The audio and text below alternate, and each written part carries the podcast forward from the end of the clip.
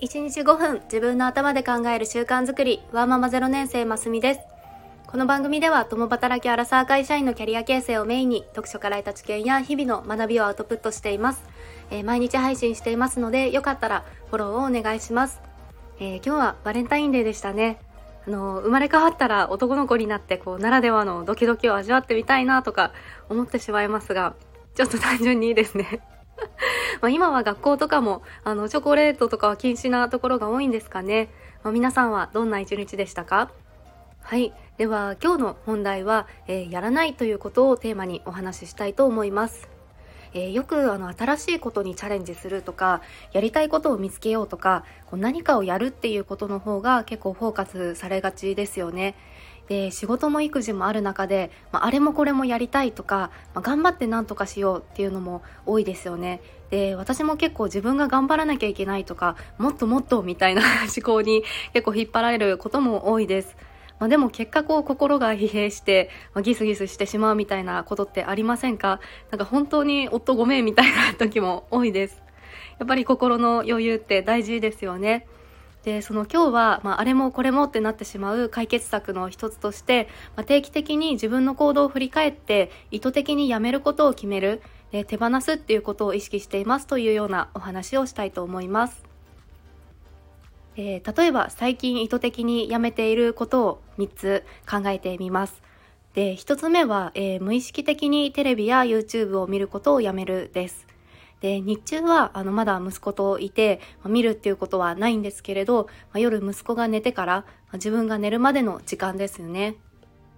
で例えばこうドラマを見ることがまあ癒しになるとかエンタメを見てちょっとこう笑って元気になるとかだったら、まあ、全然いいと思います。でただなんとなくこう思考停止で見てしまうっていうのはやめるようにしています、まあ、YouTube とかも本当に面白いんですけれど、まあ、ただたこうなこう見ていると一瞬で時間が解けてしまうんですよね。はい、で2つ目は、え SNS のおすすめ情報を見ることをやめるです。でこれも、まあ、インスタとか見てるとまあ、本当にここまでやってるのかと思うことが多いんですよね。の離乳食がこうちゃんと小皿に並べてあってこう綺麗なテーブルにっていうのとか、まあ、おうち英語とかモンテッソーリ教育とかあーなんかこんな世界があるのかって思ったりします。まあ、ただ最近はあのどこかで聞いたこの SNS は得意の集合体っていう言葉を自分に言い聞かせています。の やっぱりの SNS って本当に得意な人が得意なジャンルでこう発信するから見られるわけですよね。で突き抜けている人がやっぱり伸びるんですよね。なので、まあ、際限なくそういう情報を見てしまうと、まあ、自分とそのギャップに落ち込んだりしてしまいます。なので、まあ、ちゃんと自分が今見たいこととか知りたい情報っていうのを決めて、まあ、そういうものはしっかりキャッチするようにはしつつ、まあ、おすすめとかでこう上がってくるっていうものはの意図的に離れるっていうふうに決めています。で最後の3つ目はまこれは今の時期ならではですが、えー、息子の生活記録をやめたということです。で一時期あの年トレあのいわゆるおねんねトレーニングですねあの赤ちゃんがこう夜泣きをせずにこう夜ぐっすり、朝まで寝てもらえるようにするっていうことに、まあ、すごく執着してたんですよね。